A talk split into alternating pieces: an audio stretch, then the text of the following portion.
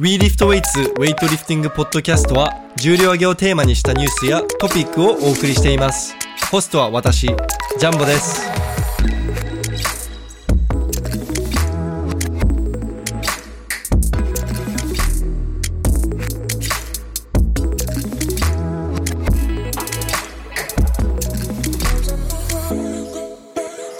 はい、皆さんこんにちは。WeLiftWeights のジャンボです。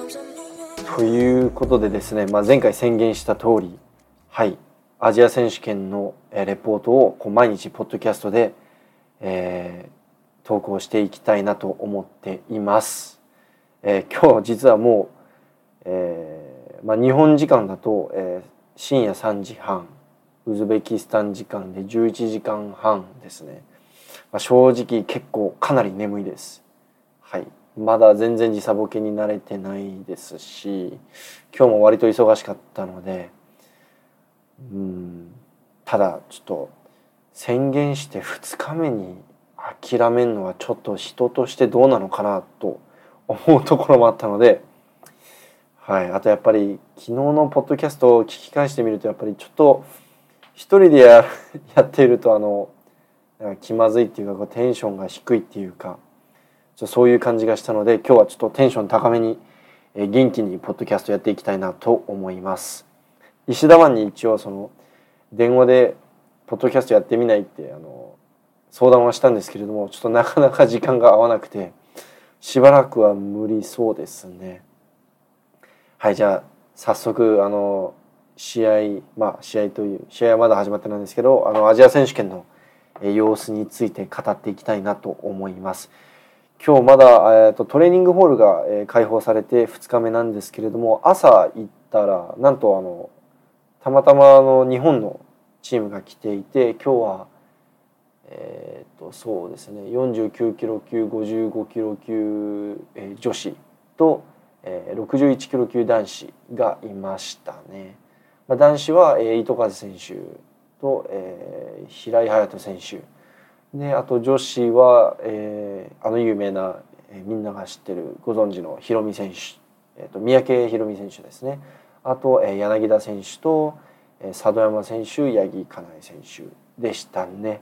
であの、まあ、日本チームは、えー16日のもう朝3時とかに到着したらしいので。まあ、まあ普通に疲れているとであとこれ飛行長時間飛行機に乗った方は分かるとな乗ったことある人は分かると思うんですけれどもめちゃくちゃ腰痛くなるんですね。でそれかなりその腰とかこ肩とか凝ってる状態で、まあ、ウェイトリフティングやっちゃうとその怪我のリスクが高いっていうか、まあ、かなりの負担があるんで、まあ、基本的にあの試合、えー現地到着した当日はみんな本当に軽い重量しか触らないんですけれどもで実際に今日あの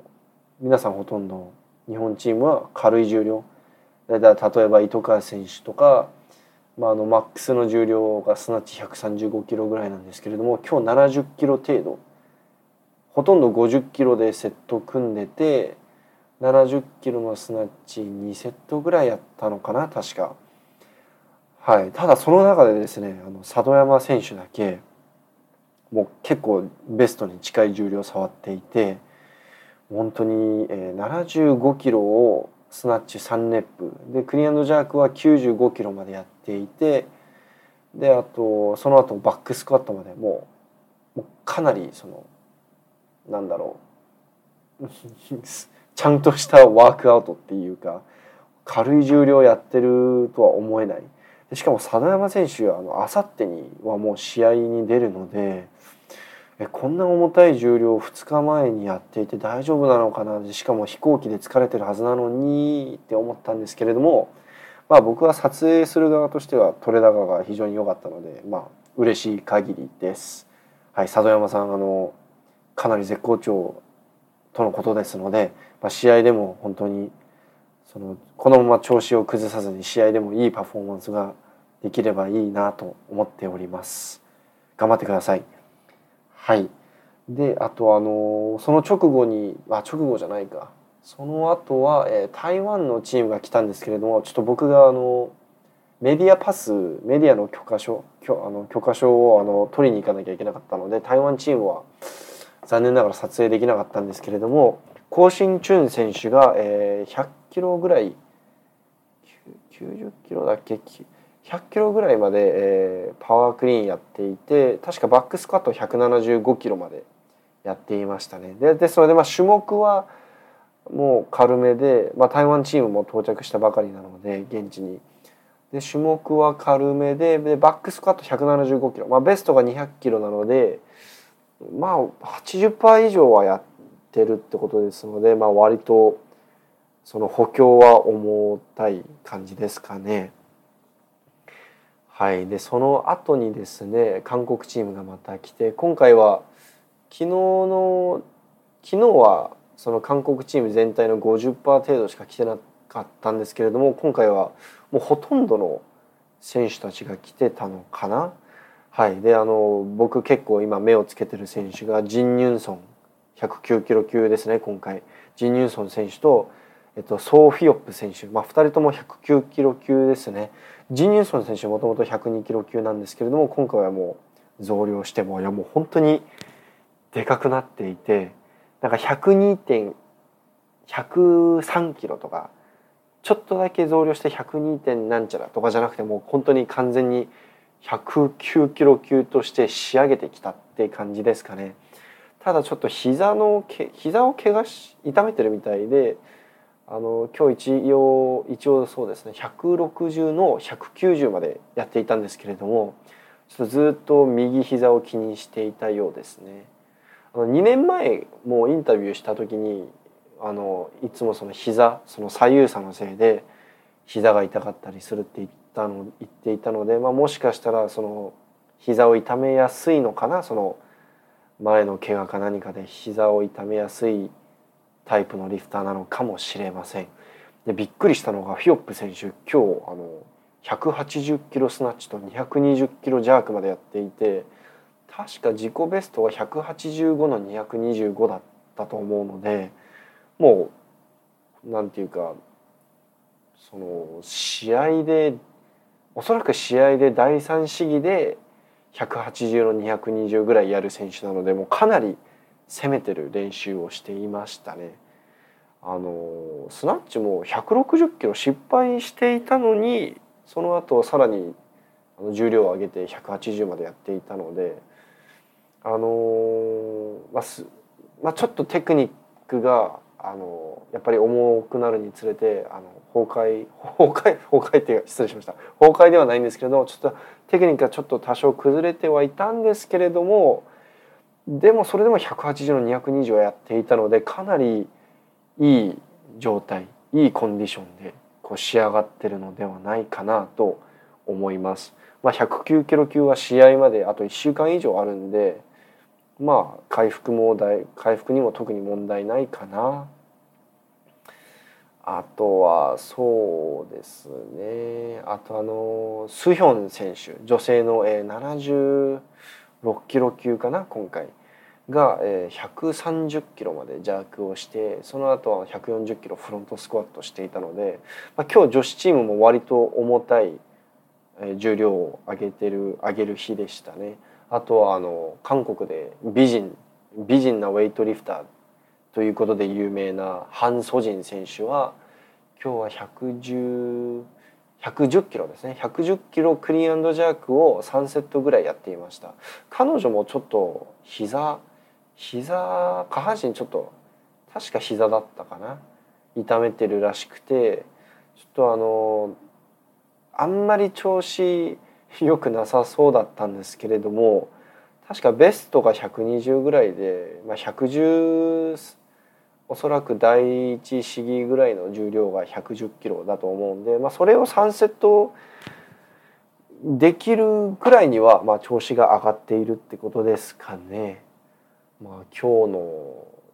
そうですね。それぐらいですかね今日は。あとはカザフスタンチームがカザフスタンチームとサウジアラビアチームとトルクメニスタンチームが来てたんですけれどももうみんな本当に軽い重量。ほとんどそうですね。軽い重量でやっていてちょっと僕もあのまだそっちの国の選手たち全員把握しているわけではないのでこう ATG とかフックグリップのようにもう顔見て一発で名前が出てくるような感じじゃないのでまだそこまでは至ってないのでちょっと現時点で何々選手だった何々選手がこれぐらいやっていたってちょっとカザフスタンチームにおいてはまだ言えない状況です。はいであと今日エントリーリストがやっと公開されたらしくてエントリーリストを、えー、見ていたんですけれどもなぜか途中でリンクが消失してしまってどうやら IWF がエントリーリストをあのなんか消しちゃったみたいでまたそのエントリーリストが変更でもなんなんか5期とかあったのかな？よく、まあ、実際の理由はよくわからないんですけれどもエントリーリストが一瞬上がって一瞬投稿されてまた消えました。ただ僕ちゃんと見ていたので大体覚えているんですけれども結構衝撃的なエントリーリストだったんですよね。というのも、えー、普段96キロ級で出てるメソ・ハソナ選手。まああのそうですね。カタールカップ優勝しているしあと世界選手権でも確か銀を取ってる選手なんですけれどもその選手がなんと102キロ級で登録されていてなんか僕は正直今回のアジア選手権96キロ級でメソ・ハソナ選手がこう優勝候補に入ってくるかなと思ってたんですけれどもなんでわざわざ102キロ級に登録したんだろうってすごい疑問に思いますね。ただ彼の実力なら間違いなく102キロ級で優勝できると思います。そのオリンピック階級じゃないので、えー、まあもちろんそその分あの競争率が低くなるのではいあの彼が180近くの220近くの重量を触ったらおそらく優勝確定なのではないかなはい。あと96ですとあのモラディモラディ選手と、えー、あとはあそうですねモラディ選手はそこにいてでロスタミ選手が96キロ級に入ってくると予想していたんですけれどもロスタミ選手まさかの89キロ級で登録されていました。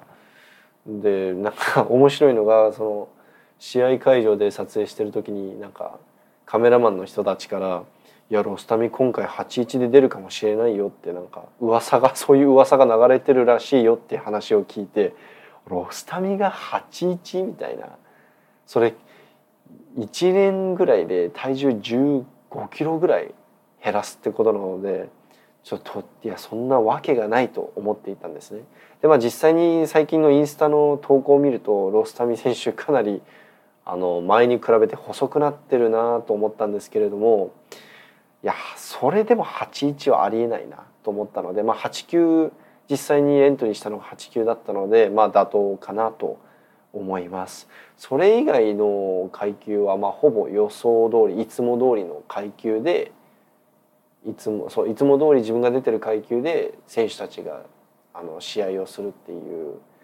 印象でしたね。ただなんか96キロ96キロ級だけなんかいろいろおかしいことが起きてますね。あの競争率がそのその階級だけすごいあの層が厚いからなのかな。まあ、ちょっとよくわかんないですけれどもそんな感じです。またエントリーリスト更新されたらあのこのアジア選手権のレポートで、え話していきたいと思います。でちょっとこの間のポッドキャストこの間っていうか昨日か。昨日のポッドキャストでちょっと間違ったあまあ間違ったっていうか古い情報を言ってしまってちょっとアジア選手権のカレンダーが新しくアップデートされまして試合が実際に、開催されるのがですねあその僕が男子61キロ級の試合が開催されるのは17日って言っちゃった気が言っちゃったと思うんですけれども実際に男子61キロ級 A セッションがえ開催されるのは開催されるのは4月18日日曜日ですね。日曜日の、ええーと、ウズベキスタン時間の夜7時なので日本時間だと11時ですねあのイートカズ選手が出るセッションになります。はい、で実際明日から、えー、17日4月17日から試合がはい、えー、一番最初に始まる試合が、え、女性女子45キロ級と49キロ級が明日ですね。はい。なんかまだいまだにそのライブ配信やるのかやらないのかかなんかまだ情報がなくてこのカレンダーを見る限りあのテレビテレあのテレビ局が来て撮影しますよっていうふうに記載されてるんですけれども、まあ、果たしてそれをその日本で見てるその日本に住んでる人が見れるのかもしくはインターネットで手軽にそのチェックすることができるのかどうかはちょっと現段階で何も言えないですね。もし見れるそのライブ配信インターネットで見れるリンク先が見つかったらあのツイッターか WeLiftWeights のホームページの方でもシェアしたいと思うのであのぜひチェックしてください。はいということでそんぐらいですかねそのウェイト関連で今日あの今日言える情報ははいそんな感じですね。そういえばあの、まあ、これ全然ウェイト関係ない話なんですけれども今日あのタクシーに乗っていたらあの韓国語が喋れる人にああのが運転手さんでそのいきなり僕の顔を見た瞬間韓国語で話しかけてきてそのアメリカとか行くと、まあ、白人が多い国に行くと基本的にアジア人の人って「あのあ中国人ですか？ニーハオニーハオ」ってよく言われるんですけど、まあ、海外に旅行行ったことある人はもう結構経験したことあると思うんですけれども。その人はやっぱウズベキスタン、まあ、カザフスタンとかロシアとかもそうなんですけれども韓国人が移民した人とか韓国人のハーフとかがかなり多い国なのでやっぱ顔を見て一発で韓国人だって分かるらしくてしかも韓国語でめっちゃ話しかけられたのでなんか久々にこうまともに韓国語で会話をした感じですね。多分2年2年ぶりですかねまともにそのいやもちろんその家であの実家帰る時両親とも韓国語で話すんですけれども、まあ、言うて両親と話す韓国語って「お腹すいた」とか「お母さん元気」とか「俺元気」まあその、まあ、しょうもないじゃないですか。なんか語彙力が語彙力が必要な会話はしないのでですので、まあ、最近こうあのこのウズベキスタンに来てから韓国チームの監督さんとか選手たちともちょっとちょこちょこ話してるのでなんかここ2日間だけですごく韓国語がこう戻ってきました。はい。ちゃんと韓国語を使ってる感じですね。すごい不思議な感じです。ウズベキスタンに来て、えー、韓国語が上達するっていう謎の現象。はい。でまあ全然ウェイト関係ないんですけれども。はい。そんな感じです。はい。以上がアジア選手権2日目の、え、レポートでした、え、このまま引き続き毎日ポッドキャスト少しずつ更新していければなと思っています。ぜひ最後まで、え、アジア選手権最後の日までポッドキャストを聞いてください。よろしくお願いします。